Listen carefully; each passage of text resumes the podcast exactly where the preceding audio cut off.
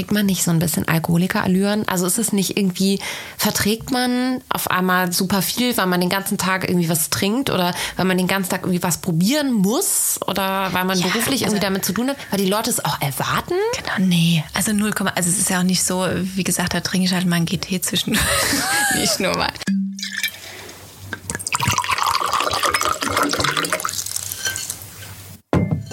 Wie kommt die Traube in die Flasche? Wie verzweifelt man nicht vom Weinregal im Supermarkt? Und mit welchem Wein beeindrucke ich mein Tinder-Date beim nächsten Mal so richtig? Weinfluencer Anni und Juwelweine-Geschäftsführerin Juliane klirren schon mit den Gläsern. Denn in You Never Drink Alone wird nicht nur getrunken, sondern auch erklärt, was Auslese mit Abgang zu tun hat oder blumig von erdig unterscheidet und warum sich die deutsche Weinkultur nicht von der mediterranen Konkurrenz verstecken muss. Cheers, Prost, ihr Lieben, Freunde des Weines. Hallo und herzlich willkommen zur allerersten Folge YNDA You Never Drink Alone, der feuchtfröhliche Podcast, bei dem Bekannte zu Freunden werden. Ähm, ja, mein Name ist Ann-Kathrin Schmitz, ich bin 29 Jahre alt, ähm, bin eigentlich äh, Social Media Marketing Beraterin und Expertin.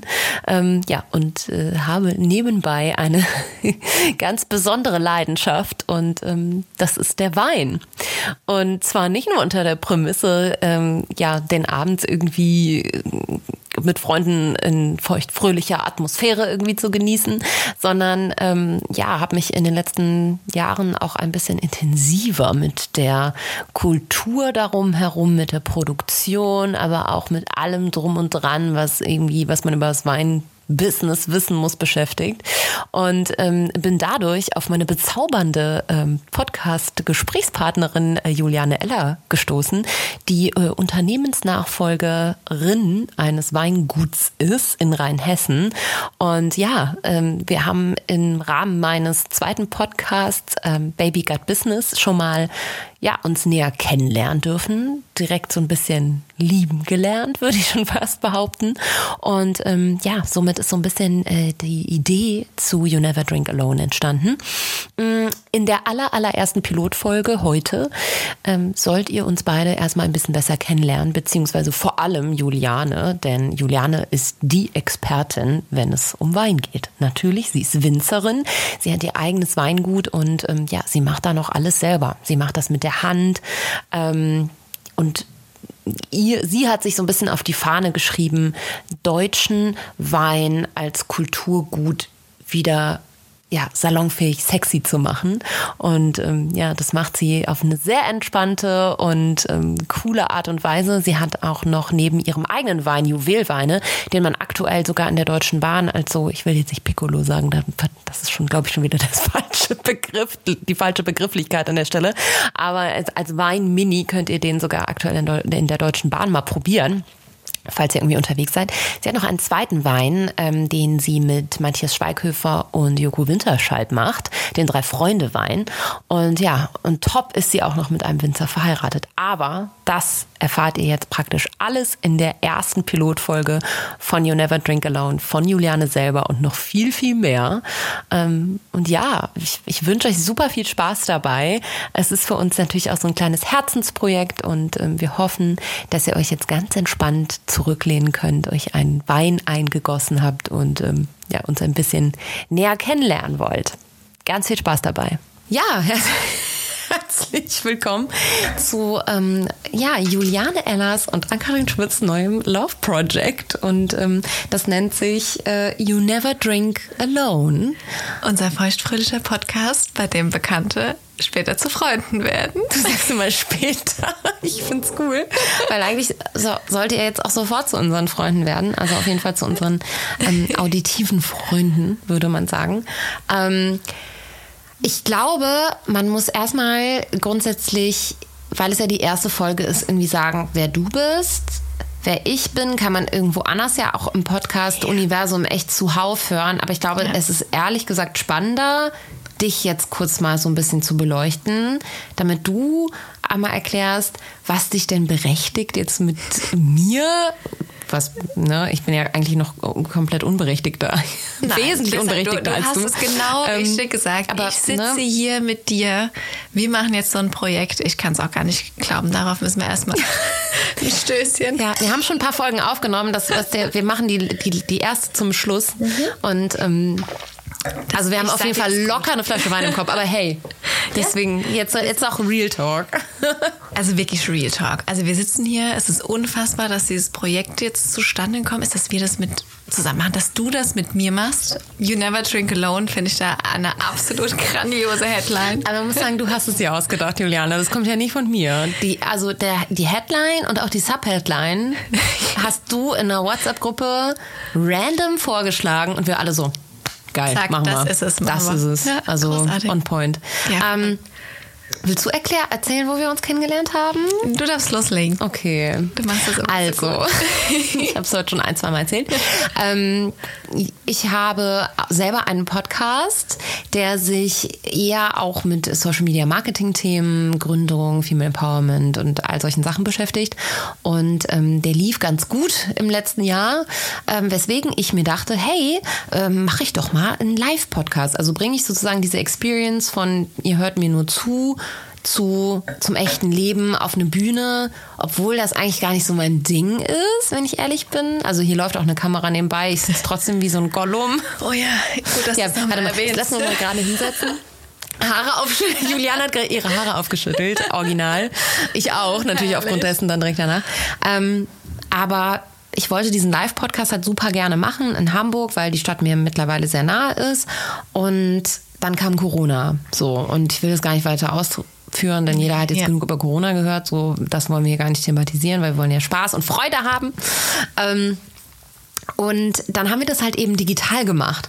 Und witzigerweise haben wir uns vorher auch noch nie gesehen. Und wenn wir ehrlich sind, sehen wir uns ja heute, am heutigen Mal Tag, warte, wir schreiben life. den 29. Kann man das sagen? 7. Tatsächlich, 2020, das erste Mal so face to face. Ja. Es fühlt sich aber nicht so an, weil Juliane einen mega niceen Instagram-Auftritt hat, den ich tagtäglich verfolge und in dem sie praktisch ihre Follower irgendwie so mitnimmt und natürlich dann auch mich in dem Fall, was sie eben so als ähm, ja, ausgebildete Winzerin, ja, die gerade ein Familienunternehmen irgendwie übernimmt, so macht. Und darauf bin ich irgendwie aufmerksam geworden und dachte so, hey, das ist doch das ist doch eine Geschichte und das ist doch was für den ersten Live-Podcast, der dann eben natürlich digital übertragen wurde. Aber ich habe heute nochmal nachgeguckt, äh, den schon 50.000 Leute sich angeschaut haben. Den gibt es so eben auch in verrückt. Bewegtbild, also das Sitzen. Ich voll aufgeregt, der gar nicht kameraaffin eigentlich. Deswegen finde ich ja auch. Podcast ich so geil. Winzerin sitze in meiner Speisekammer abends. Wann haben wir den aufgenommen? Um acht oder so? Ja, aber das war auch schon neun Oder vielleicht. neun? Deshalb, also völlig absurd. Ja. Ich weiß noch, wie wir auch so hin und her gerückt haben, bevor es irgendwie losging. Ich war so eine Stunde vorher da im Studio, es war alles aufgebaut, irgendwie von West Wing noch irgendwelche tollen Interior-Sachen da geliefert worden, extra dafür. Volle Überforderung schon an der Stelle. Und ich dachte so, okay, wow, ich kenne sie halt auch gar nicht, aber das wird schon. Also ich glaube, dass wir einen Vibe haben und ähm, da haben wir noch rumgerückt und so, Johanne, kannst du vielleicht ein bisschen mehr rechts sitzen, weil du hast irgendwie so ein Fenster im? Hintergrund. Genau. Und so, ja, was soll ich eigentlich machen? Ich so, hey, alles, ich stelle einfach Fragen, du beantwortest sie.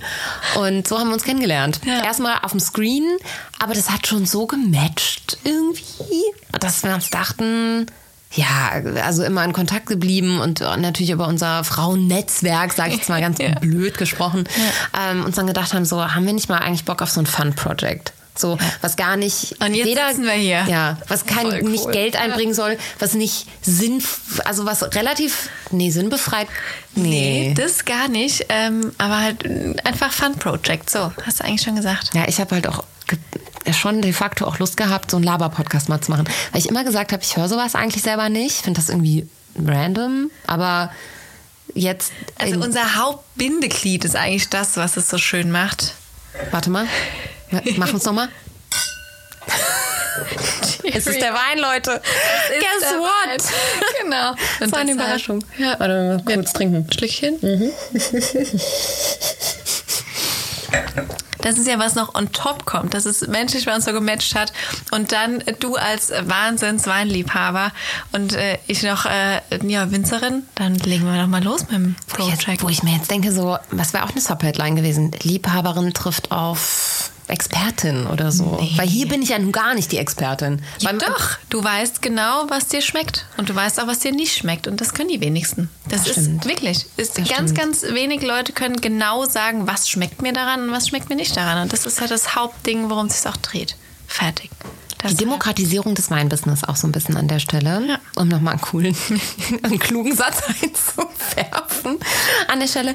Ähm, aber okay, warte mal, bevor wir jetzt irgendwie noch tiefer reingehen, wie gesagt, also erzähl mal ein bisschen was über dich, Juliane. A, wie alt bist du und was hast du bis jetzt gemacht? Und du bist ja auch so ein bisschen immer in den Medien präsent als die, die jetzt so ein Familienbusiness übernimmt. So, Ja. wie kam es dazu und Genau. wie Ich wird bin, man denn Winzerin? Also ich Ausbildung, bin Studium, Und ich bin 30 Jahre alt und ich bin Winzerin. Ah, du bist schon 30? Ja, gerade geworden. Was? Crazy. Äh, ja, okay, gerade Ende März. Aber dann mit Corona Okay. und so äh, nicht groß feiern. Äh, feiern wir quasi Scheiße, seitdem siehst du bis schon zur über mich. großen Sause. Hab ich nicht mitbekommen. Ähm, feiern wir dann quasi jeden Tag ein bisschen. Das Ich werde quasi dieses die Jahr große- 30. Ja, Wie war's? Na, es hat sich nichts verändert. Also jetzt fühle ich mich echt so, boah, krass, du hast schon die 30 geknackt. Aber jetzt gucke ich auch so ein bisschen so reflektieren und gucke so zurück. Und ich habe tatsächlich mit 23 ähm, das Familienbusiness so übernommen. Ich bin mit 23 ins Berufsleben eingestiegen nach Abi und Studium. Und da denkst du dir, boah, krass, das ist jetzt schon sieben Jahre her.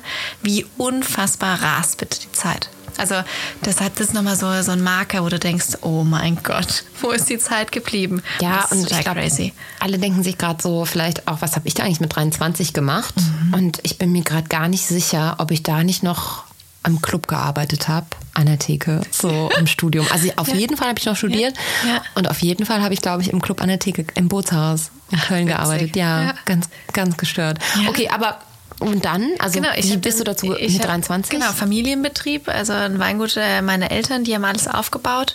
Und ähm, ich habe dann immer gesagt, ach, das ist mir irgendwie alles zu viel Arbeit, so 24-7 und ach, ich will doch irgendwie was Geregeltes und du bist von der Natur abhängig, du hast irgendwie keinen Sommerurlaub, weil da ist die Hochphase draußen. Und ich habe gesagt, um Gottes Willen, Arbeit, Arbeit, Arbeit, nee. Also ich will auf jeden Fall was Geregeltes, so ein 9-to-5-Job und die Welt ist in Ordnung.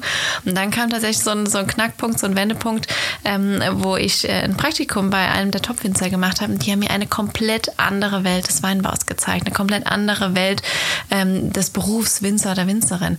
Und dann habe ich gedacht, ey, wie bescheuert wäre ich mit so einer unfassbaren Basis, die ich zu Hause hatte, die ich damals überhaupt nicht irgendwie schätzen konnte warum mache ich das nicht weiter?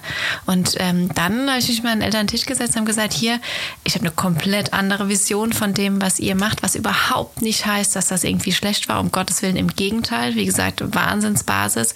Und auch jetzt heute noch wäre nicht wegzudenken, wenn meine Eltern oder gesamte Familie nicht hinter mir stehen würde. Und dann haben meine Eltern tatsächlich gesagt, ja, können wir so machen. Und du sagst ja immer viel. Ob das dann am Ende des Tages auch so umgesetzt wird, ist ja nochmal eine ganz, ganz andere Hausnummer. Und dann habe ich gesagt, okay, alles klar, ich studiere das. Ich hier Weinbau und Önologie. Äh, was man ist- studieren? Kann man studieren, Bachelorstudiengang. Önologie ist die Kellerwirtschaft. Wie heißt das? Weinbau und Önologie. Önologie. Hm? Ja, ist die Kellerwirtschaft. Fragt mich auch wirklich jeder, wie, das kann man studieren und was heißt Das habe ich noch nie gehört. Ja, ganz, ganz viele fragen mich das. Önologie. Genau. Crazy. Muss man mal googeln. Krass. Ähm, und hast du Geschwister? Genau, habe noch eine ältere Schwester. Und, Und warum hat die das nicht genau, gemacht? Sie hat auch genau dasselbe, was ich eben auch erzählt habe. Und sie hat eine andere Richtung eingeschlagen. Und das Witzige ist aber, sie ist jetzt wieder back to the business zur kleinen Schwester, die managt unseren ganzen Exportmarkt. Also es ist wirklich Family Business durch und durch. Und das war auch so, ja, wo sie aus spaßhalber heute noch sagt, ja klar, arbeite ich für meine kleine Schwester. Das ist immer so witzig. Und wie gesagt, Oma ist dabei, Mama, Papa und ohne die wird es nicht gehen. Und dann habe ich aber meine Marke Juwelweine, Kombination aus meinem Vor- und Nachnamen, Juliane Eller Weine, echt von null gegründet und habe angefangen, ähm, Handlese Flaschenweine zu produzieren, was komplett anderes, wie gesagt, als das, was meine Eltern gemacht haben. Und habe einfach zwei Tage nach Zeugnisübergabe gesagt, so, wir legen da mal los. Und ja, meine Eltern haben gesagt, ja, mach mal. Nur Geld gekostet, Haufen schlaflose Nächte, ohne zu wissen, ich hatte keine Erfahrung, nichts. Ich habe einfach so nach dem Studium und junge Leute und tausend Sachen irgendwie im Kopf, machen wir einfach mal. Und dann wurde ich ganz, ganz schnell auf den Boden der Tatsachen zurückgeholt, dass wir hier in der Weinbranche sind und dass die Ernte einmal im Jahr ist und dass du einmal im Jahr die Chance hast, was auf Flaschen zu füllen. Und wenn du das verpatzt, dann zehrst du davon noch Jahre später. Das ist deine Existenz. Und dann, äh, ja, musste ich auch direkt lernen, runterzufahren und wirklich auch Zeit mitzubringen, Geduld mitzubringen, was glaube ich gar nicht so schlecht war. Ja, das bin ich. Fertig. voll geflasht gerade. Einfach nochmal komplett zugehört, so, obwohl ich die Geschichte grob kannte, ähm, ist das halt schon auch, also du bist halt eine Macherin, ne, am Ende des Tages. Ja, jetzt sitzen wir hier, jetzt sitze ich mit dir hier in Hamburg. Also wo hat das hingeführt? Das ist ja total verrückt auch für das mich. Das Ding ist, wir sind eigentlich, wenn also ich bin ja eigentlich originally based in, in, in Köln. Ja. So. Und wir sind da gar nicht so weit auseinander. Also nee, Hessen ist ja, wir sind früher zum ja. Feiern nach Frankfurt gefahren, ja. zum Club von Finn Fed, blöd gesagt. genau. äh, morgens hin, abends zurück. So, ne? Also das Voll. ist gar nicht mal weit. Das müssten wir eigentlich öfter machen. Ja. Aber machen wir auch demnächst. Ihr wisst es noch nicht. Aber wir nehmen auf jeden Fall bei Juliana Weingut auch was auf. ähm, nee, also ich glaube, wir müssen vielleicht noch einmal so ein bisschen erklären, was denn die Hörer in diesem Podcast erwartet. Ja. Ne? Und worum es grob gehen wird. Willst du es sagen? Sollen wir es zusammen sagen? Willst du anfangen? Ich? Uncut. Also es geht grundsätzlich um das Thema Wein und um das hm. Thema Genuss und um das Thema junge Leute ganz unbeschwert an das absolut wahnsinnig geile Kulturgut Wein ranzuführen. Oder? Ja. Ich habe am Ende, ich sehe da halt eine Zielgruppe, die sich das vielleicht potenziell anhören würde, ja. weil ich persönlich sehr gerne Wein trinke und die Leute glauben oder denken, es ist halt so ein, so ein Satz, den ich irgendwie, weiß ich, blöd gesagt, in Interviews sage oder irgendwie in meinem Podcast sage oder auf Instagram propagiere. Ähm, ich sage immer, ich trinke halt nur drei Getränke am Tag. Aber es stimmt. Also es ja. ist kein Witz. Ich trinke nur drei verschiedene Sachen. Und es ist Kaffee, schwarz, Filterkaffee mit Vorliebe. ähm, nicht der komische aus der Maschine. Hashtag Ernährungskompass. Wenn ihr das noch nicht kennt, es ist sogar gesund, wenn man davon acht Tassen trinkt. Das kann man nämlich machen. ähm, dann trinke ich Sprudelwasser, also wichtig, auch mit Kohlensäure. Und Wein. Ja. Ich trinke keine Limo, ich trinke keine Bionade oder irgendwelche komischen Zwischengetränke. Ich weiß nicht, was da so Hybridgetränke, was es da so gibt. Ich trinke diese drei Sachen und irgendwie. Ähm, Als ich das zum ersten Mal gehört habe, wusste ich, die Frau ist mir sympathisch. Nee, also es ist echt don't try this at home. Also es ist vielleicht auch nicht so ein gesunder, gesunder Lebensstil, ne? Das muss man Gut, vielleicht sagen. aber ist es äh, ähnlich, nur bei mir kommt noch der GT drauf, der Gin Tonic und das war es dann aber auch. Der GT! Ja. Auch da weniger ist mehr. Also auch da, man, warum braucht so man den ganzen Mein Freund und ich haben Inside und wir sagen mal GTO. Wir sagen immer der GT. Am GT, kleinen Freitag GT. auch gerne. Donnerstagabend das GT-Tag. oh, ich lieb's. Ja. Ähm, aber weißt du, was mir ähm, als Frage schon vor lange auf der Seele brennt? Schieß los. Also kriegt man nicht so ein bisschen als Winzerin, ja. ne? Kriegt man nicht so ein bisschen Alkoholikerallüren? Also ist es nicht irgendwie, verträgt man auf einmal super viel, weil man den ganzen Tag irgendwie was trinkt oder weil man den ganzen Tag irgendwie was probieren muss oder weil man ja, beruflich also, irgendwie damit zu tun hat, weil die Leute es auch erwarten? Genau, nee. Also 0, also es ist ja auch nicht so, wie gesagt, da trinke ich halt mal ein GT zwischen. nicht nur mal.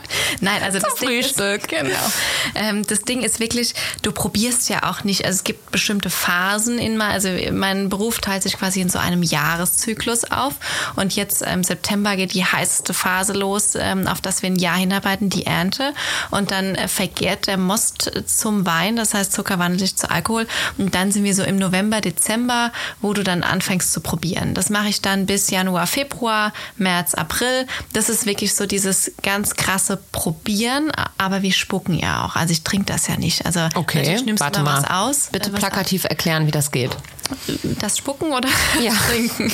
Nee, Also, ja, das Spucken vor allem Genau, und dann also- auch gerne das Trinken. Genau, wir, wir küvetieren und haben dann so, sieht aus wie eine kleine Blumenvase nebendran stehen und probieren dann die verschiedenen Tanks, die verschiedenen Fässer und spucken die dann immer einfach nebenbei aus, weil sonst könntest du das ja auch gar nicht machen. Also wir trinken das ja nicht alles. Also dieser Mythos, den kann ich direkt mal hier rausnehmen, weil das ist nicht so. Und du trinkst ja auch, ich, es gibt auch äh, Wochen, wo ich einfach mal gar nichts trinke. Also die gibt es tatsächlich auch. Ähm, aber am Ende Bei des Tages nicht. ist das ja, und das ist auch immer so das, was mir super wichtig ist, das ist ja ein Genussding, es ist ein Kulturgut. Wir trinken das zum guten Essen oder jetzt einfach irgendwie, um einen guten Moment zu haben. Du trinkst einfach ein Gläschen, aber das ist ja nicht so äh, die dritte Flasche Rin in den Kopf und es wird geballert und das war's, sondern du schmeckst ja was, du sensibilisierst deine Sinne und ich glaube, das ist auch eher das, was man auch der meiner Generation oder der jüngeren Generation irgendwie auch definitiv nahe bringen muss, dass es eben 0,0 um irgendwie Alkoholkonsum geht, sondern Wein, es ist ein Handwerk, es ist naturnah, ein Qualitätsprodukt und du genießt es und hast zu einem guten Essen einen Schluck guten Wein und das ist es. Ja, ich habe auch so ein bisschen das Gefühl, also ich habe jetzt schon ein bisschen mit dir auch gequatscht und so und habe das Gefühl, dass schon auch dir persönlich sehr wichtig ist, dass das ökologisch korrekt ist und dass auch im, im Weinbusiness, blöd gesagt, ähm, eine gewisse Form der Nachhaltigkeit herrscht. Total. Ne? Also wie, also was bedeutet das, wenn ihr jetzt auf eurem Weingut ökologisch korrekt Wein anbaut oder vor allem irgendwie, weiß ich nicht, ähm, Also man muss vom Grundsatz einfach verstehen, dass die Natur den Takt angibt. Die Natur ist unsere Existenzgrundlage und du musst mit der Natur im Einklang arbeiten und das langfristig. Also alles andere, das ist es auch. Man muss das gar nicht so weit irgendwie ausführen. Das ist es. Du musst am Ende des Tages mit der Natur im Einklang arbeiten und dann bringt dir auch der Rebstock, das hört sich so doof oder so romantisch an, aber der Rebstock zeigt dir dann schon, was er für Qualitäten bringt, wie du mit ihm umgehst. Das kriegst du am Ende des Tages gespiegelt und das haben wir auch in der Flasche am Ende des Tages. Ja. Fertig. Das ist eigentlich gar nicht so kompliziert. Aber wie war denn das für dich, wenn du sagst, okay, du hast das Familienbusiness irgendwie auch Anfang 20 übernommen? Wer hat dich denn dann, also jeder kennt das ja, der vom Studium kommt, so man hat eigentlich das Gefühl, man weiß viel, also man wei- kennt die Theorie, Ja. aber man hat halt wenig Praxis. Also hat dein Dad dich dann irgendwie angelernt? Also Oder- eigentlich gar nicht so, weil er das ja so komplett anders gemacht hat. Das heißt, ich habe mir ganz viel auch selbst beigebracht und hatte auch ein Umfeld oder habe ein Umfeld, ganz enge Leute, die mir ganz, ganz viel ähm, auch in dem Business irgendwie gezeigt haben. Und da gab es auch nie irgendwie einen Konkurrenzgedanke, sondern die haben immer gesagt, du, ich habe die Erfahrung schon gemacht, du musst sie nicht nochmal machen, mach's doch so und so. Und das war auch ganz, ganz viel wert, dass wir so ein ganz inner Circle, drei, vier Leute waren, wo man wirklich das Ganze miteinander gemacht hat und auch miteinander gewachsen ist. Und nicht, nichtsdestotrotz ist es trotzdem am Ende des Tages so, du musst es ausprobieren, du musst es machen, ich muss meine Weinberge kennenlernen, ich muss wissen, wie dieser ganze Zyklus funktioniert. Und das dauert und du musst es machen. Und das kann dir kein Mensch, weil wenn jetzt mein Winzerkollege aus dem Nachbarort, ähm, der hat komplett andere Gegebenheiten als ich. Also du kannst gar nichts irgendwie genauso adaptieren oder kopieren, sondern du musst für dich am Ende des Tages, du musst ganz, ganz viele Entscheidungen treffen. Ich bin so ein Bauchgefühl-Mensch, was glaube ich eigentlich ganz gut ist. Weil wenn ich jetzt so zurückblicke, ich habe auch so viele Entscheidungen einfach getroffen, ohne drüber nachzudenken. Die waren gut, die waren richtig. Und jetzt im Nachhinein denke ich mir, ach krass, das hättest du doch aber auch so und so und so machen können. Aber ich wusste von Anfang an genau, wo ich hin will. Das ist mein Ziel. Ich habe einen Geschmack im Kopf gehabt, das will ich irgendwie haben. Da habe ich ganz, ganz viel rumprobiert und ausprobiert und einfach gemacht. Ja, krass. Ja. One in a Million auch so ein bisschen, ne, am Ende. Ähm, okay, aber wie, also ich meine, es ist schon viel Verantwortung auch am Ende, ne? Ja, also du total. übernimmst ja jetzt gerade, ich weiß, ich, ich weiß es noch aus unserer Podcastaufnahme, dass dein Vater oder ne, der will sich ja auch äh, größtenteils komplett zurückziehen, ne? Ja, also in den nächsten Jahren. Das geht das quasi heißt, gar nicht. Also das ist, Papa wird jetzt 60. Ähm, ich habe den Betrieb übernommen, aber trotzdem, der hält mir den kompletten Rücken frei, auch im Außenbetrieb. Auch also meine Eltern, die werden noch, das ist auch so deren Leben. Die werden Mhm. niemals sagen, so jetzt bin ich in der Rente, jetzt äh, kannst du machen, was du willst. Also äh, ganz klar, wie gesagt, die Oma ist 84, die kocht noch für alle Mann, für unser Team mittags zu Mittag. Also äh, das ist wirklich Oh Fakt. Das ist Family und die werden das noch so lang machen, wie sie Spaß dran haben und wie sie können. Und dafür bin ich unfassbar dankbar. Also anders wird es auch echt schwer werden. Ja. Also das ist halt super cool. Ja. Ähm, jetzt, ich weiß, dass auch, auch das weiß ich noch aus unserer Querverweis Baby Got Business Aufnahme, dass ähm, das Weinbusiness wie viele andere Geschäftsmodelle ein eher männerdominiertes Feld sind. So. Und du hast mir damals erzählt, dass ähm, es ist jetzt so ein bisschen metaphorisch gesprochen, aber dass so die ja, die, die alten Winzer, die alteingesessenen so ein bisschen über den Zaun geluschert haben und dann auch geguckt haben, so, was macht die denn da jetzt? Diese ja. Anfang 20-Jährige auf dem Weinfeld, so, ja. ah, dass eine Frau sich, ist jetzt sehr blöd gesprochen und sehr altertümlich äh, provokant ja. natürlich auch formuliert, sich da die Hände schmutzig macht ähm, und irgendwie als Frau so dieses Business von ihrem Dad übernimmt ist es irgendwie mal, also ist, ist es ein Ding bei dir? Also ist es was, was du gespürt hast? Und wenn ja, gäbe es irgendwie vielleicht auch so unangenehme Situationen mal? Also es war schon so, dass auch damals schon immer so auch die Kollegen zu meinem Papa damals gesagt haben, ja gut, jetzt hat er ja nur zwei Töchter, ist ja voll schade, der Betrieb geht ja gar nicht weiter. Boah, ich wusste, ich habe mir fast gedacht, dass jetzt sowas kommt. Ne? Das war echt so Boah, übel. Jetzt sagen wir, ja Leute, können wir mal warm anziehen. Aber das war halt wirklich so, weil die Jungs, die sind auf dem Traktor aufgewachsen, die konnten hier maschinenaffin und so und keiner von uns, äh, die Ella-Mädels, hat keinen äh, von uns auf dem Traktor gesessen, von morgens bis abends mit 14. Äh, wir haben halt den feiern gegangen und hatten ein ganz normales Leben, was ja überhaupt nichts zu bedeuten hat. Und das war schon so, wo wir echt gedacht haben, ernsthaft jetzt? Und auch im Nachhinein ist es schon so. Ich meine, ich bin mit 23 eingestiegen, junges Mädel, keine Ahnung von irgendwas und ich musste mich schon ganz schön beweisen. Aber ich war von Anfang an, ich glaube, schon eher selbstbewusst. Ich wusste genau, was sie machen. Ich hatte ja das alles im Kopf. Ich habe schon teilweise was umgesetzt. Ich hatte schon teilweise direkt mit dem ersten und zweiten Jahrgang irgendwie Wahnsinnsauszeichnungen. Da konnten die Leute gar nicht mehr so viel sagen, von wegen, also da gab es gar nichts mehr, ja, guck dir doch an, was er gemacht hat, was und jetzt. Und das war dann immer so, da ich habe ganz schnell oder wir ganz schnell so den Wind aus den Flügeln genommen von solchen äh, Sachen von wegen, ja, ach Gott, ist ja ein Mädel und hier und da. Mit den Sachen, die ich halt gemacht habe. Ich habe einfach Taten sprechen lassen. Und deshalb war das im Endeffekt relativ früh, relativ klar, oh ja, die gehen schon ihren Weg. Ja. Geil. Ähm, Jetzt haben wir ja unter anderem auch geplant, ne, wir haben das am Anfang vergessen, vielleicht ein bisschen auszuführen, oh, was so sind so die Erwartungshaltungen. Ja, mach nochmal voll. Komm. Ich sehe schon, Juliane greift schon wieder zum Wein. Ihr werdet das vielleicht öfter hören in ich diesem Podcast. Sagen, ja, ich wollte sagen. Ähm, das Jetzt habe ich kurz den Faden verloren. Das passiert mir auch nicht so häufig.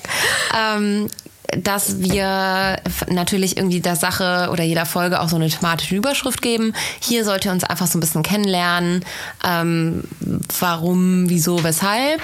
Ähm, es gibt eine Folge, die ist auch ziemlich grandios geworden. Wir haben sie gerade erst aufgenommen. Oh, oh mein Gott, und sie ist wirklich cool. Ähm, da geht es so ein bisschen darum, warum machen irgendwie Prominente ihren Wein? Ja. Oder warum Persönlichkeiten des öffentlichen Lebens formulieren wir das mal so ein bisschen ja. blumig.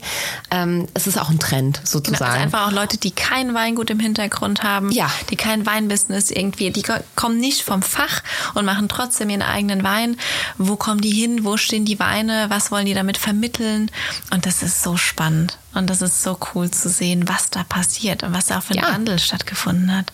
Es ist ein Lifestyle-Produkt geworden. Voll. Voll. Und das ist ein bisschen verrückt, weil also so im klassischen Online-Marketing nennt man halt in dem Zuge, wenn es gerade um diese Spirituosenbranche gibt, jetzt halt so ein Best, Best Practice und das ist ähm, Jägermeister.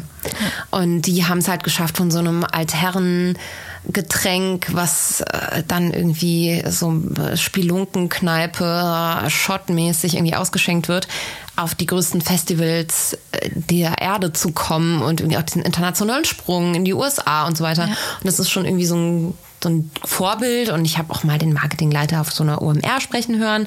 Aber du hast das ja auch verdammt geschickt gemacht, ne? Also ich lass mal so vielleicht gerade so ein bisschen hinter die Kulissen blicken. Also wer Juliane nicht kennt, der ist vielleicht am besten aufgehoben, kurz in die Shownotes zu gucken und ihren Instagram-Account vielleicht mal zu abonnieren, weil also sie macht es schon auf eine Wein-nerdy Art und Weise, trotzdem sau ästhetisch. Ähm, wann hast du dir denn irgendwann, also bist du morgens aufgewacht und hast gedacht so, Instagram könnte auch mein äh, Marketing-Channel, Self-Branding-Channel Number One werden. Das werde ich wirklich so oft gefragt. Erstens so das Thema Self-Branding hast du hier, Ja. wusstest du sofort. Ja, und ich dann auch. Instagram hast du gedacht. Ich hab's hier halt einfach gemacht. Genau. Und genau das ist es. Ich hatte Ja, nie irgendwie klar. einen Plan. Ich hatte keinen Businessplan. Ich habe nie gesagt, ja, Self-Branding machen wir so, Instagram machen wir so. Ich bin halt einfach so, wie ich bin. Und ich habe von ganz vielen, wurde ich immer gefragt, ey Jule, nehme mich doch mal mit. Das ist schön und gut, du in deiner kleinen Bubble in A-Town, aber äh, ihr Freunde in Hamburg, München und Berlin, ich check gar nicht, was du da machst. Nimm mich doch mal ein bisschen mit. Was heißt denn, was ist denn, wie sieht denn so ein Alltag von der Winzerin aus?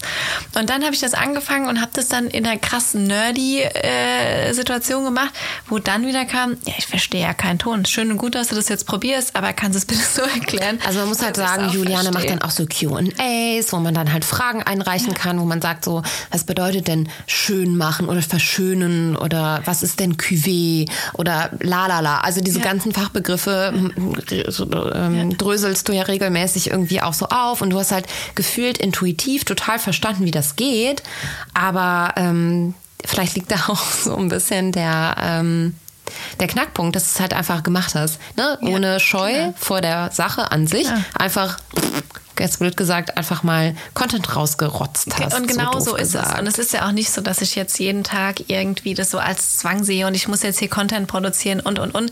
Am Ende des Tages bin ich Winzerin. Fertig.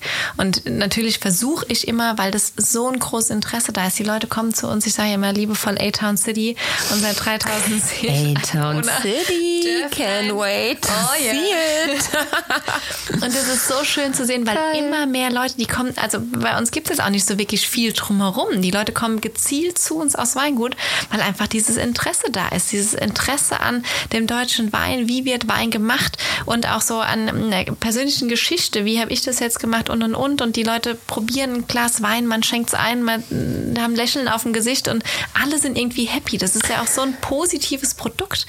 Und dann ging das irgendwie Also so für los. mich ist es sowieso immer ein positives Produkt. Ja, nee, es ist wirklich so. Du, du, das ist ja immer was Schönes. Du, du sitzt mit Leuten zusammen, du isst was Gutes, du hast einen guten Abend. Wir sitzen jetzt hier ähm, für ein super gute Gespräch und trinken ein Glas Wein. Ist doch voll schön, du brauchst doch gar nicht mehr. Und Es ist so. Also was ihr alle nicht wisst, ist, dass Juliane heute auch schon ein, ein Cover-Shooting hatte mit dem Emotion Magazin und ähm, in Hermes und Dior gekleidet in einem Feld posiert hat. Und ich habe schon so ein paar Shots gesehen.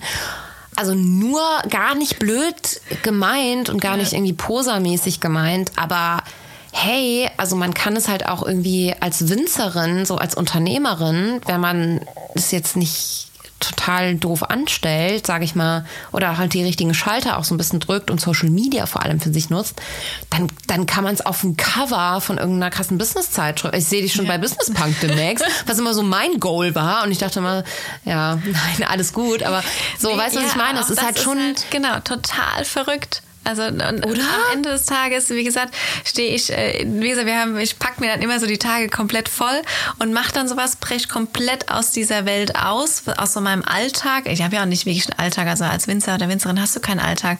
Und dann auch solche Sachen, jetzt wo du das Nee, sagst, aber gut, dass du das jetzt gerade sagst. Für dich ist das natürlich crazy, in Hamburg zu sein und dann so ein Covershooting Ja. zu machen und so. Wäre, glaube ich, für die meisten, die jetzt zuhören, irgendwie crazy. Ja. Ist für mich auch crazy. Habe ich auch noch nie, noch nie gemacht. ähm, aber was macht denn, was machst du denn jetzt, wenn du in zwei Wochen wieder zu Hause bist oder in einer Woche? Ähm, was, wie sieht denn so ein Tag aus? Also so ein random Tag aus deinem Leben. Wenn du morgens aufstehst, Ja. machst du einen Kaffee und dann? Was passiert dann? Also wir haben gar keinen Alltag, weil wir sind ja auch so saisonal abhängig von der Vegetation draußen im Weinberg. Das bestimmt einfach auch unseren Alltag. Und äh, ich fahre dann immer erstmal aufs Weingut. Wir haben mittlerweile ein Team aufgebaut, fast nur Ladies. Und es ist Wie viele? Wir sind jetzt fünf. Und von bis, von 30 bis hoch Mitte 50 äh, bis 60. Und das ist einfach Geil. so schön. Und das haben wir, wir machen zum Beispiel auch jeden Mittwoch haben wir jetzt Teamsport von 8 bis 9. Da machen auch Nein. alle mit. Da haben wir einen Personal Trainer bei uns im Ach, Weingut, ist immer Outdoor. Der bringt dann alles mit. Und das ist einfach so schön, weil es in sich, es macht so Bock. Und wo auch jeder sagt, alter Jule, willst du mich verarschen? Wie, ihr macht jetzt Personal Sport hier, äh, die Juwel. Ich sehe die. Old White Men am Zaun stehen, auf euer Weingut rüber gucken und da sind so fünf super sporty Ladies und so ja, Längen-Leggings und machen halt mit dem Personal so, Trainer Sport. Das ist so ich liebe das. cool. Und das machen wir yes, auch so als genau. Team-Ding und machen das wirklich ja. jeden Mittwoch von 8 bis 9. Mega. Mein Papa hat sich am Anfang an den Kopf gegriffen und hat gesagt, um 8 oder wir stehen schon seit 5 im Wingert und so. Und jetzt natürlich ist Ernte, das ist so die Hauptzeit und da läuft auch mein Tag komplett anders ab als so das Jahr über. Da bin ich wirklich, ähm, ab September geht es jetzt los, bis Mitte Oktober 24-7 von morgens 5 bis abends um 11, 12. Also das ist wirklich eine unfassbar anstrengende Zeit, wo wir die Trauben ernten. Das ist ja auch alles mit Hand geerntet bei uns. Das heißt, ein deutlich höherer Aufwand. Dann die ganze Verarbeitung. Ich bin die, die am Ende des Tages ans Licht ausmacht, die ganzen Weine, Moste verarbeitet und die Zeit gilt halt so die Wochen. Und da bin ich halt auch nicht erreichbar. Also da bin ich weder für irgendein Covershooting zu haben, noch für einen Podcast, noch für irgendwelche Leute ansprechbar, weil das ist das Ding, worum es geht. Und daran, wenn ich da einen Fehler machen würde oder das vernachlässigen würde, das, äh, wie gesagt, Jahresumsatz Jahre tot. hinterher. Mm. Ich habe nur diesen, diesen einen Schuss, das klingt so doof, aber einmal im Jahr die Zeit. Und das mm. haben auch ganz, ganz viele gar nicht auf dem Schirm. Und dann sieht ansonsten mein Alltag aus wir haben eine Teambesprechung, Ladies im Büro, im Lager, Logistics, alles bei uns im Familienweingut. Und äh, dann ist es komplett durchgewurschtelt. Ich habe Telefonkonferenzen, ich packe auch äh, Pakete im Lager. Wir treffen uns alle um 12 bis 1 zur Mittagspause äh, zum Mittagessen. Das ist mir auch super wichtig. Da sind wir alle wieder zusammen, wo man sich auch von allen Bereichen, vom Außenbetrieb, vom Keller und vom Büro irgendwie austauschen kann, was so passiert ist. Und unsere Tage sind auch lang. Also auch selbst unser Büro ist von 8 bis 6 Uhr besetzt, was auch lang lange Tage sind. Samstag ist dann Verkauf, da haben wir Weinproben, da ist offen, also die ganze Woche über, aber Samstag dann nochmal gesetzte Weinproben oft. Ach, es ist von bis dann natürlich auch äh, Personalführung, Teambuilding, Verkauf. Ich tingel durch die ganze Welt. Also ganz, ganz viele. Ich habe keinen Alltag, ich kann den gar nicht so beschreiben. Finde ich super krass. Also man stellt sich das halt irgendwie man kann sich das gar nicht richtig vorstellen. Deswegen ist es halt so spannend. Ja, also alle, die Wein lieben und die mal so ein Keller, genau, das ist, das ist so viele Bereiche, das ist total ja. verrückt. Ja. Also ich hoffe, dass jeder, der zuhört, schon mal eine Weinprobe gemacht hat und im Weinkeller war, denn es ist hammer nice. Also ich war, ich war schon in sehr, sehr vielen Weinkellern. Ja, da appellieren egal, wir auch immer, reise. kommt irgendwie zu uns auf die, also nicht nur zu uns persönlich, geht auf die Weingüter, guckt euch das an, schaut euch an, wie das gemacht wird, was dahinter steckt. Und also, wenn man mal die Chance bekommt, auf jeden Fall machen. Voll. Wenn man dich jetzt googelt, dann kommt man nicht vorbei an der Tatsache, dass du auf jeden Fall einen sehr, sehr smarten Move gebracht hast. Und es ist mit zwei sehr bekannten Persönlichkeiten des öffentlichen Lebens, nenne ich sie jetzt mal, ähm, gemeinsam einen Wein gemacht hast, den Drei-Freunde-Wein. Ja. Yeah. Und am Ende, glaube ich, interessiert es schon, also ich würde es schon gern kurz mal anreißen, wie es dazu kam. Also ja. jetzt so als Winzerin aus A-Town City, den Sprung nach dahin ja. zu Matthias Schweighöfer und Joko Winterscheid. So wie, hä? Wie geht das? Ja, so. auch das jetzt auch rückblickend, das läuft jetzt wirklich schon über Jahre. So witzig, ich ähm, vergesse das halt immer, dass das eigentlich, ja. dass das auch noch stattfindet, wenn du ja. selber so präsent bist mittlerweile als Person, was ich super geil finde, ja. dass, oder als Unternehmerin, dass das irgendwie so vielleicht schon bald gar nicht mehr so das Ding ist, weißt du? Ja, also unser, wir haben uns ganz unspektakulär auch kennengelernt und ähm, ich wollte immer irgendwie deutschen Wein, irgendwie an junge Leute ranbringen. Ich wollte nicht, dass die in den Supermarkt rennen und sich für 1,99 importierte Blöre kaufen, sondern ich wollte, dass sie deutschen Wein trinken. Und die junge Generation, da muss man irgendwie so ein bisschen die Türen öffnen. Dass wir die Türen jetzt so öffnen mit den zwei Jungs, hatte ich auch niemals geplant. Und da ist wirklich eine Freundschaft entstanden. Und Junko hat dann damals gesagt, sag mal, ich habe hier auch noch einen Freund, das total weinbegeistert, Matthias Schweighöfer, vielleicht kennst du den. Ich so, schon mal gehört. Habe ich mich mit Matthias Schweighöfer in Berlin getroffen und dann haben wir darüber gequatscht und das hat halt menschlich einfach komplett gematcht, auch da. Und die Jungs sagen jetzt auch rückblickend, also es ist deshalb drei Freunde, es ist eine Freundschaft entstanden und danach kam erst das Business. Mir ging es immer um die Sache. Ich habe nie gesagt, oh Gott, ich kenne die und können wir ein Selfie machen oder was auch immer. Das war mir völlig Bumsfallerer. Ich habe einfach, es ging um Wein. Wie bringt man irgendwie qualitativ guten Wein an junge Leute? Und das viele wollen immer zehren und immer ziehen bei Leuten im öffentlichen Leben. Man weiß gar nicht, so, was wollen die eigentlich wirklich. Und ich war immer so die Winzerin aus Elton City, die eigentlich nur Bock auf Wein hatte. Und ob da jetzt die Oma sitzt oder Joko nebendran, der Rouladen ist, war völlig egal. Das sind ja ganz normale Leute. Und so ist ging das so? damals. So ist es. Und so ging das auch damals los. Und ähm, deshalb auch, wenn man das jetzt so so sagt, ja, natürlich, also als wenn ich dann mit den Jungs unterwegs bin, dann und ich mache dann die Bilder, die werden ja überall angesprochen, da denke ich mir schon, um Gottes Willen, ich wollte nicht tauschen und ist schon krass. Aber wir haben auch da gemerkt, ähm, wie gesagt, wir haben 2016 den ersten Jahrgang gestartet, 17, 18, 19. Wir machen jetzt schon ja auch Wein ein paar Jahre und es wird immer mehr die Jungs sind immer mehr im Weingut, immer mehr auch on point mit dem Produkt und halten halt nicht nur die Köpfe hin und die Türen öffnen sich so weit und die haben eine Wahnsinnsreichweite und das ist so schön zu sehen, dass wir sowas einfach zusammen machen. Aus einer Freundschaft, Business entstanden und ja, das war's. Ähm, ich habe mal, um ein bisschen ähm, auch das Gespräch hier anzuheizen, vielleicht äh, ein paar Kritiken gegoogelt. So. Schieß los, und ich bin klar. auf den Tagesspiegel gestoßen. Oh, bin und der gespannt. Tagesspiegel, also ich habe einfach total rudimentär eingegeben, prominente Wein. Eigener Wein, Weingut oder so. Ja. Und der Tagesspiegel hat so eine Zusammenfassung über verschiedene Personen des öffentlichen Lebens, die halt irgendwie Wein machen, geschrieben. Ich zitiere, ich muss jetzt auch ablesen. Jungwinzerin Juliane Eller aus Rheinhessen ist mit Moderator Joka Winterscheid und Schauspieler Matthias Schweighöfer befreundet. Man trinkt gerne Wein zusammen. Die Jungs seien extrem fit, in Anführungszeichen, beim Probieren.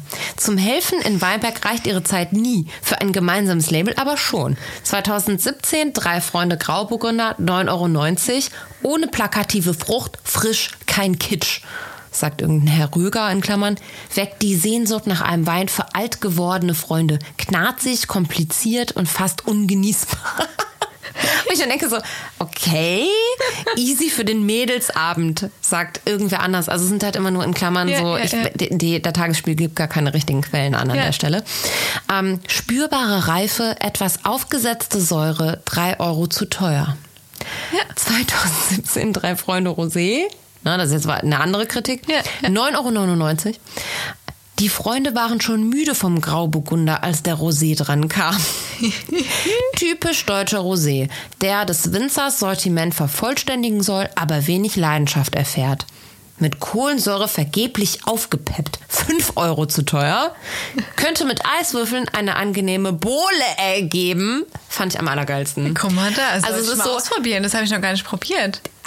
Aber kommt, alles in Klammern ist so. Rehberger, Röger, Amling. Also ich weiß nicht mal, wer diese Menschen sind. Ähm, der Tagesspiegel gibt leider da auch nicht so wirklich eine Quellenangabe. Ich denke, dass das irgendwelche Sommeliers Ja. sind. Menschen, die denken, keine sie können Ahnung, sich mit Wein musst auskennen. Keine Ahnung. Also ist jetzt in die Tüte gesprochen. Ja. Aber es ist so, also da sieht man, glaube ich, ganz schön, dass es vielleicht und also keine Ahnung, ob das jetzt Männer alles sind oder was es, Ja, ne? also wie gesagt, das ist ja auch de facto eine männerdominierte Ja. Branche, aber wie dann irgendwie auch so vorurteilsbehaftet, glaube ich, damit umgegangen wird, oder? Natürlich. Könnte eine ist ganz ja- gute Bohle also, ergeben, Digga.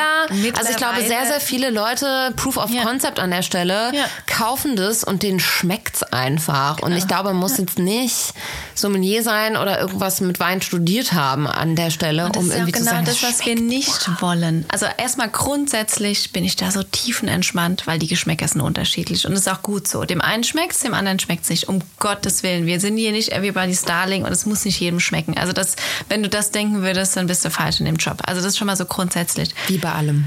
Genau, aber genau, es gibt immer diese Stimmen. Aber natürlich gab es immer die Kritiken. Ja, junges Mädel, der hat sich die zwei geangelt. Das ist nur eine Eintagsfliege und äh, die halten nur ihre Köpfe hin und Ja. das, da kommen reicht für eine Bohle und so. Und ja, das gibt's und das ist auch so. Und trotzdem sitzen Joko, Matthias und ich am Ende des Tages so entspannt auf unserer Couch, weil wir ein, einfach ein Herzensprodukt. Wir haben am- vom Anfang an gesagt, wenn wir es nicht verkaufen, dann trinken wir es halt selbst. Das Okay, perfekt. Es ist ohne Mist. Das, Das muss nicht, nicht. jedem schmecken und es, es war auch nie darauf ausgelegt, dass das, äh, wir haben eine eigene Firma, dass das so wächst, sondern wir wollten einfach, uns schmeckt's, wir haben das zu dritt gemacht, uns bereitet Spaß, unseren Freunden und Familien bereitet Spaß, wir bringen das mit. Ich muss mal fragen, wer letzt wieder eine Bohle gemacht hat. Also das war eigentlich so die Intention. Und nicht mehr und nicht weniger. Und wenn wir das nicht verkaufen sollten, wie gesagt, haben wir es selbst, trinken selbst, haben unsere Freude und die Welt ist in Ordnung. Fertig. Aber dass da natürlich immer geredet wird, das ist ja ganz klar. Ja, das war auch klar. Also Ja, mir war ehrlich gesagt, natürlich. ich dachte so blind gegoogelt, wenn ich jetzt von vornherein irgendwie eine Einschätzung abgeben müsste, dann ist es auf jeden Fall, dann wird es wahrscheinlich zerrissen. Einfach aus der Tatsache Natürlich. heraus, dass die halt eingesessenen Weinkenner an der Stelle wahrscheinlich nicht über ihren Schatten springen können und, Und für die sagen, ist es ja nicht mal gemacht. Und das ist das Witzige, Ja. wo wir wirklich innerlich da sitzen und sagen, wir, der Wein kostet unter, der kostet 8,90 Euro bei uns im Weingut. Im Handel ähm, kostet er unter 10 Euro. Das ist qualitativ extrem gut für den Preis. Wir wollen kein High-End machen. Wir wollen kein High-End-Nischenprodukt. Wir wollten einfach was Solides, wo man die Türen zu jedermann öffnen kann und was einfach die Region Rheinhessen, mein Anbaugebiet oder allgemein deutschen Wein irgendwie Aufmerksamkeit bringt. Und es läuft jetzt schon so viele Jahre und wir wachsen und wachsen von Jahr zu Jahr. Mehr muss ich gar nicht sagen. Deshalb, Nee. Also wir sind so Und- tiefenentspannt. Ich glaube, man muss an der Stelle, oder mir persönlich ist es an der Stelle wichtig, weil, okay, jetzt kommt eine Geschichte. Also, ich trinke gerne Wein, so, weiß gefühlt jeder. Ups, jetzt ist es raus. Nein, weiß gefühlt jeder. Und ich habe da auch irgendwie nie einen Hehl draus gemacht, ähm, weil es irgendwie ja, also ich tue es halt einfach. Ne? Ich setze mich jetzt nicht für Instagram vor die Kamera und trinke ein Glas Wein. Ja. Ihr seht wahrscheinlich, also ihr seht ein Glas und es sind so oftmals auch drei bis vier. Ich trinke auch alleine Wein. Okay, jetzt ist es auch raus. Ja, aber Voll viele sagen so, ja, ja aber ich trinke doch, also geil. du trinkst alleine ein Glas Wein abends Ja, und dann ich setzt so dich abends schön auch mal raus. zwei. Ja, und so. trinkst. Und wenn es nicht schmeckt, ist doch wunderbar. Lässt deinen Abend ausklingen, hast einen anstrengenden Arbeitstag. Ja, aber gesellschaftliche Normen und Konventionen haben mir äh, beigebracht, dass es vielleicht nicht angemessen ist immer so und es vielleicht auch manchmal zu viel war auf Social Media. Deswegen, ich mache das nur noch sehr dosiert. Viele finden es natürlich jetzt irgendwie angemessen, viele finden es irgendwie schade.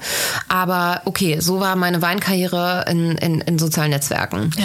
Und das mache ich echt schon seit es Snapchat gibt. Also wirklich so seit 2016 auch. Ne? Also Ja. nie irgendwie, ich trinke da seitdem auch sehr gerne Wein und das irgendwie auch gerne in Gesellschaft und verrückt und ja, äh, ich will jetzt nicht sagen, ich vergesse mich dabei oder ne, aber das waren halt andere Social Media Zeiten auch Ja. damals. Und ähm, das ist mir aber so ein bisschen, das habe ich mir bewahrt, irgendwie aus ja, wenn man es jetzt auf schlau sagen will, wieder so als Self-Branding Asset oder als, als irgendwie Thema, was mich als Person umgibt. Und ähm, deswegen spreche ich auch ab und an mal eine Empfehlung aus, sagen wir mal so. Und die ist nie in irgendeiner Form eingekauft, weil ich trinke ja eh nur Freischnauze, was mir schmeckt und Ja. was ich für mich persönlich herausgefunden habe, was irgendwie funktioniert für meinen Geschmack. Ich glaube, ich habe aber einen sehr allgemein gefassten Geschmack. So, ich bin so ein Basic Bitch Weingirl und trinke halt irgendwie gerne das, was halt vielen Okay. anderen schmeckt. Ja, blöd, blöd gesagt, aber da, das, die Annahme kommt auch nur daher, weil ich mal einen Rotwein empfohlen habe auf Instagram. Und ich will das jetzt nicht nochmal wiederholen. Doch, ich muss es eigentlich sagen. Doch, schon es ist der Doppio Passo. Verdammte noch. oh Gott, ich muss mich zügeln. Verdammt nochmal. Ähm, und habe halt irgendwie so gar nicht drüber nachgedacht, habe eine Lasagne gekocht und habe dann irgendwie gesagt so, ja, keine Ahnung. Und falls ihr auch gerne Rotwein trinkt, was ja auch nicht so salonfähig ist. Also wenn man jetzt irgendwie an das coole, emanzipierte Weinbusiness denkt, dann auch auf dich guckt, dann ist es meistens ein Weißwein oder ein Rosé und oft ein Grauburgunder oder so ein Cuvée oder so. Und ähm, ich habe dann irgendwie eine Empfehlung für einen Rotwein ausgesprochen und ich hatte den im Rewe gekauft, wie jeder normale Mensch im Supermarkt. Und stand vor dem Weinregal und habe mit meiner Vivino-App so ein bisschen geguckt und ähm, aber auch so ein bisschen nach Etikett entschieden oder wusste halt so, oh, Primitivo, das ist so, das, das, das, ist, das geht immer. Das ne? ist Das geht, ist es solide, das ist süffig, das ist auch als Rotwein kompatibel, auch wenn du in der Runde sowas servierst, wenn du sowas verschenkst. Genau. Und habe dann gesagt, hey, habe so eine random Instagram-Story gemacht und gesagt, Leute, den habe ich übrigens im Rewe gekauft, den gibt es auch im Edeka, den gibt es überall. Das ist ein Rotwein, der schmeckt jedem. Und probiert's mal aus. Der ist mittelpreisig, der kostet so 7, 8 Euro in der Regel. Thank me later. So. Und auf einmal hat das so eine virale, einen viralen Charakter bekommen. Und Leute haben, schicken mir bis heute, wenn sie Doppio Passo trinken, schicken sie mir ein Foto. Schicken sie mir eine Story. Ich lieb's. Ich reposte das ganz oft, weil ich finde es total nice. Ähm, ich finde es auch super witzig, dass das irgendwie durch eine einzige Instagram-Story so ein Thema geworden Ja. ist. Mittlerweile ist eine Community entstanden, die mir das schickt, wenn es bei Kaufland, Rewe etc. im Angebot ist und der nur 4,99 Euro oder 3,99 Euro kostet. Ich reposte es auch gerne, weil ich mir denke, ach, die Doppio-Fans werden sich freuen, wenn sie jetzt ein Schnäppchen machen können. Aber das ist so ein bisschen, für mich war das verrückt, weil du über eine, ein digitales Medium eigentlich ja gar nicht Geschmack und Geruch transportieren kannst. Und deswegen finde ich das, was du machst, auch so interessant, weil das funktioniert ja auch sehr viel oder sehr viel dreht sich über irgendwie so ein bisschen ja, den ganzen, den ganzen äh, weit gefassten Marketingbereich, aber eben auch viel Sozialmedien, so ähm, wahrscheinlich, ja, so weiß ich ja nicht. Ne? Doch, und Keine Ahnung, Papa habt ihr einen Insta-Shop? Einschieben. Mein Papa hat damals, als ich angefangen habe, gesagt, die Leute können keinen Wein über irgendwie Online-Shop Mhm. kaufen. Die müssen das probieren, weil die können das nicht schmecken. Da kauft auch keiner irgendwie die Katze im Sack. Das funktioniert nicht. Doch, also- also ich glaube, hat er damals diese- gesagt. Und jetzt siehst du, Ja. Ich mache das auch nicht häufig, also ich Ja. spreche auch nicht häufig da eine Empfehlung aus, aber da dachte ich mir so, ey, ganz ehrlich, Ja. der muss mit jedem schmecken. Ja. Der schmeckt mir so gut, der geht immer. Den kann ich theoretisch, oh Gott, das darf ich gar nicht sagen, aber jeden Tag trinken. Also es ist so, Nein, der geht das wirklich ist genau immer. dieses Unkomplizierte und es Mhm. muss nicht immer High-End sein. Und du siehst doch genau, was du mit deinem Geschmack irgendwie erreicht hast. Du hast ganz viele Leute erreicht und die sagen, Mensch, geil, das schmeckt mir. Die feiern Voll. Also das ist ich feiere es mit denen und Ja. zusammen sind wir eine Wein. Ja. Feierparade, so blöd gesagt. Aber ich finde das richtig, richtig toll. Und ähm, vor allem finde ich es toll, dass Leute mir da so vertrauen. Und ich mache, ich missbrauche das Vertrauen auch nicht. Ne? Also Mhm. Ja. ich empfehle nur, wenn das geschmeckt hat. Und wenn da aber auch einer dabei war und sagt, du, Andi, dein Geschmack sagt mir jetzt nicht zu, ähm, ich habe einfach einen anderen Geschmack, da kommen wir wieder zurück auf den Punkt, den wir eben hatten. Die Geschmäcker sind unterschiedlich, das ist auch gut so und es muss auch Ja. so sein. Dann ist doch auch gut, dann kauft man es halt nicht mehr, fertig. Und alle anderen, Voll. die du glücklich gemacht hast, die sind immer noch happy und die Welt ist in Ordnung. Nee, Fertig. also mir macht das extrem Ja. viel Spaß. Das nur so als, warum ich überhaupt hier sitze und einen Podcast über Wein mache. Nee, aber das war so ein, ich hoffe, dass irgendwann dieses Weingut, ich weiß gar nicht, wer dahinter steckt. Also es wird wahrscheinlich italienischer Herkunft sein. Ich habe ihn noch nicht probiert. Keine Ahnung, was da Nein. ist. Ja, ich renne jetzt sofort gleich, wenn wir hier durch der Rosé ist nicht geil. Ich fand auch den Rewe. Weißwein nicht geil. Also sie machen auch eine komplette Range. Okay, muss ich Der muss einzig mal gute ist der wirklich trockene Rotwein. Persönlich für mich. Ja, es ja. gibt auch einen süffigeren dazwischen. Ja. Macht, macht ihr Rotweine? Nee. Doch, Echt? Ähm, ja, einen Spätburgunder haben wir. Also einen einzigen Rotwein. Aber es ist jetzt nicht Kernprodukt, ne? Nee, genau. Aber also trotzdem Spätburgunder, auch im hochpreisigeren Segment und ähm, in Holzfässern ausgebaut und probier mal. Jetzt du kommst Wenn jetzt ich nach echt City komme, werde ich mir auf jeden Fall auch mal den Rotwein äh, zu. Gemüte ist halt führen so und Schweres, was man so mag, sondern auch eher so ein bisschen was Elegantes, Filigranes. Nicht halt, schwer? Nee. Ah, das finde ich ja einmal ganz gut Genau, eigentlich. also jetzt nichts mit 14 Volt, was du schneiden kannst, sondern eher so ein bisschen was. ist das so ein Fachjargon? Was 14 Volt, was du schneiden kannst.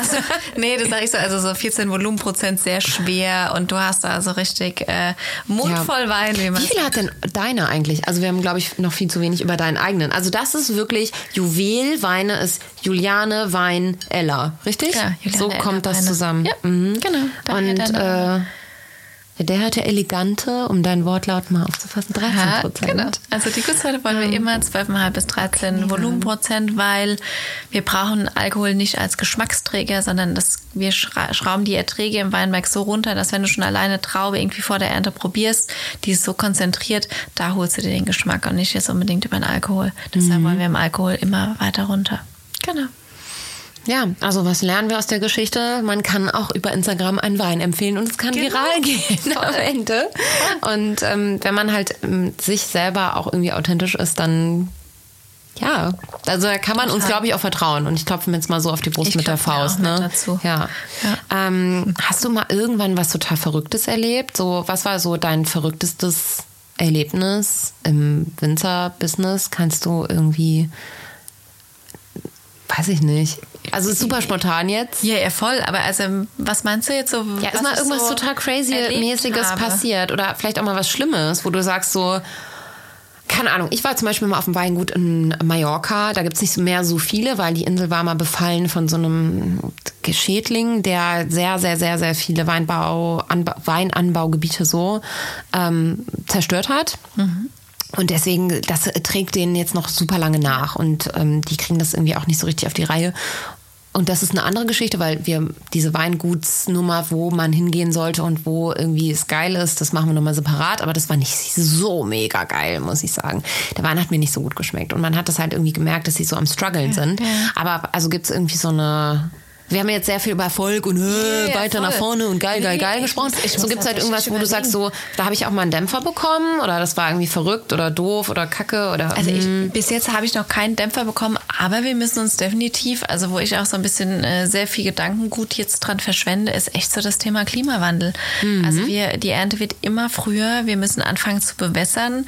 Stelle ich mir die Grundsatzfrage, will ich äh, hier also äh, Wasser, das gut verwenden, um Wein zu produ also produzieren zu können? Also das ist noch Jahre voraus, aber ich denke irgendwie an mich, auch an die Generation weiter.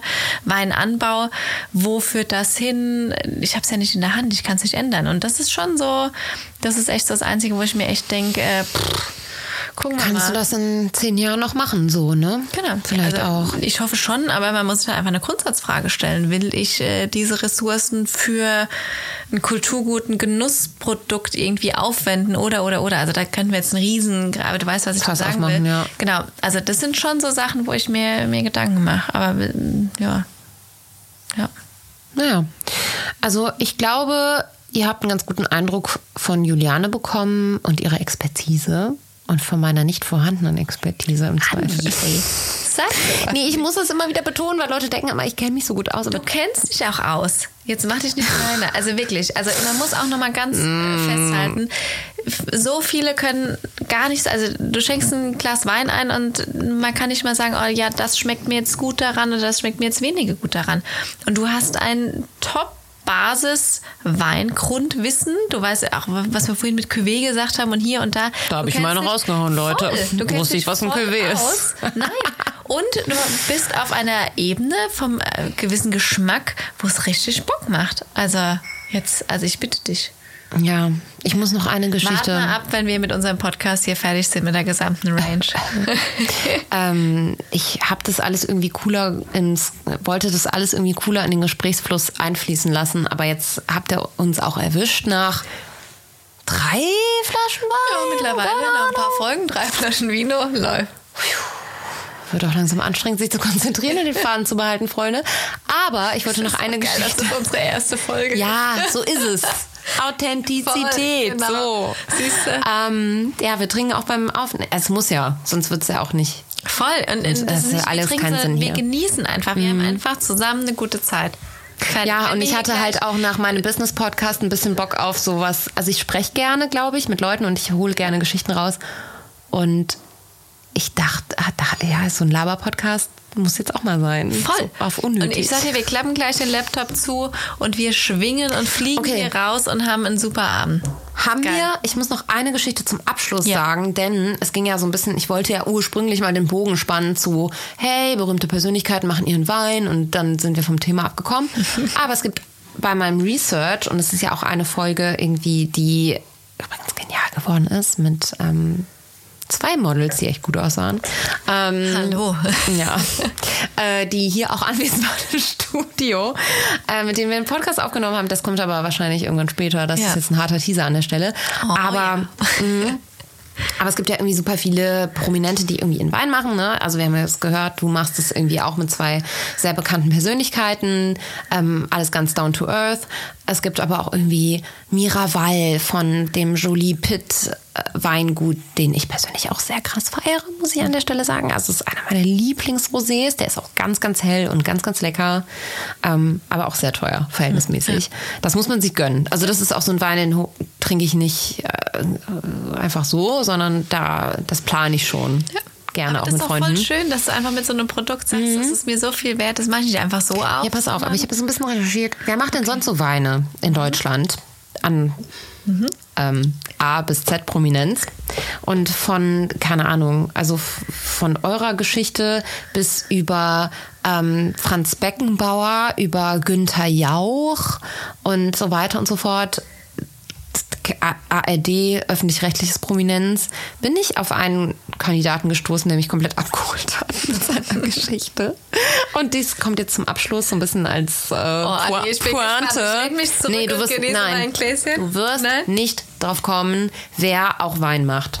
Nein, weil es ist Günther Klum, der Vater von Heidi Klum, seines Zeichen jetzt 68 Jahre alt, ähm, hat sich an der Mosel einen Weinberg gekauft, weil er kann es ja, also er kommt aus Bergisch Gladbach, Leute, ich komme auch aus Bergisch Gladbach, man hat eine Geschichte, die erzähle ich euch wann anders, an der Tankstelle und so, es war echt nicht, also es war random, auf jeden Fall, aber ähm, ich zitiere an der Stelle wieder mal, nee, das ist gar nicht der Tagesspiegel, Oh, schon über mein Haupt. Die Quelle recherchiere ich nochmal. Ich habe einen Screenshot hier. Ähm, der Weinberg heißt Günther Slay. Da habe ich gedacht, why not? Und zugeschlagen. Seit gut einem Jahr ist die knapp ein Hektar große Rebfläche bei Peace Port. Peaceford an der Mosel. Ja, ja, ja, okay, krass, man kennt's. Ja. Ich nicht. Kreis Bernkastel-Wittlich in Klums Besitz. Sein erster Wein aus Riesling-Trauben soll in den nächsten Wochen abgefüllt werden. Okay, der Artikel ist aber auch schon zwei Jahre alt. Ähm, 1000 Liter in 2000 Flaschen. Ich will den Wein vor allem verschenken, sagt Klum, der schon, der schon mehrfach einen Weinberg besucht hat. Oh, jetzt muss ich kurz selber drüber stolpern. ähm, von da hat man eine tolle Aussicht ja, also die Mosel, muss ich kurz einhaken, ist wirklich die Aussicht grandios. Also herrlich, aber das Never been there. Nicht. Aber so, das war gefühlt der randomste Prominente, den ich finden konnte, der ein Weingut besitzt. Und damit sind wir raus, Juliane. Es Bis zum nächsten Mal. Grüße gehen raus an Günther Klum. An Günther. Peacepot ist ganz, ganz toll landschaftlich. Warte mal. Ich würde sagen, jetzt, genau. Und jetzt ist auch Feierabend, oder? Feierabend. Feierabend. Auf uns. Ja. Wie heißt der Podcast? You Never Drink Alone. Und was? Wo Freunde zu Bekannten werden? Nein. Bekannte zu Freunden werden. Wo Zuhörer Podcast. vom Podcast zu Freunden werden, die gerne trinken? Nein. das können wir auch machen. Wo, Sag es, Juliane. Du musst jetzt kommen wo Freunde, nee, wo Bekannte hoffentlich zu Freunden werden. Also. Wir üben das nochmal. Cheers. Prost. Kaum zu glauben, aber das war tatsächlich die erste Folge You Never Drink Alone, der feuchtfröhliche Podcast, bei dem Bekannte später zu Freunden werden. Der Knaller, ich raste aus. Wenn ihr wissen wollt, warum zwei unfassbar sympathische und dazu noch sehr gut aussehende junge Boys aus Hamburg ihren eigenen Wein machen, woher der kommt und wieso der ein oder die andere sie schon kennen und beide nichts mehr davon wussten, das erfahrt ihr in der zweiten Folge von You Never Drink Alone der feuchtfröhliche Podcast, bei dem Bekannte später zu Freunden werden. Und ich freue mich jetzt schon mega auf die zweite Folge.